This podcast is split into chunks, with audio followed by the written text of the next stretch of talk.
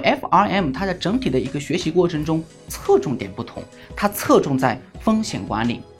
FRM 证书全称我们叫做 Financial Risk Manager，所以它是非常的侧重于风险管理端的。那么近几年 FRM 证书的发展好不好呢？我们说不仅好，而且它的发展非常的迅速。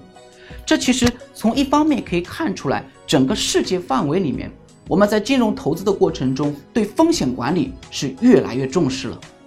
那么近几年，不管从二零零八年的次贷危机，一直到比如说二零一四年左右国内的发生的一些经济经济的一些危机，那比如说到二零二零年因为疫情的原因所引发出来的进一步的经济危机，都让我们意识到了风险管理是一件非常重要的一件事情。